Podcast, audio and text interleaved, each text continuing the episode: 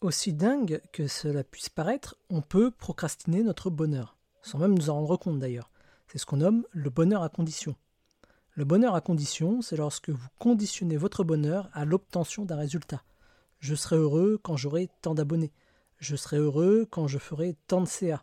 Je serai heureux quand ceci ou cela. Si vous conditionnez votre bonheur à l'obtention de tel ou tel résultat, vous prenez un risque. Le risque de ne jamais atteindre tel ou tel résultat, donc de ne jamais être heureux.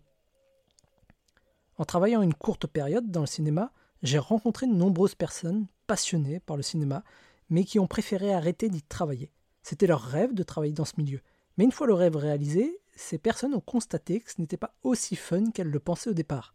Et c'est pour cette raison qu'on explique souvent qu'il faut apprendre à apprécier le chemin parcouru, le process, plutôt que le résultat.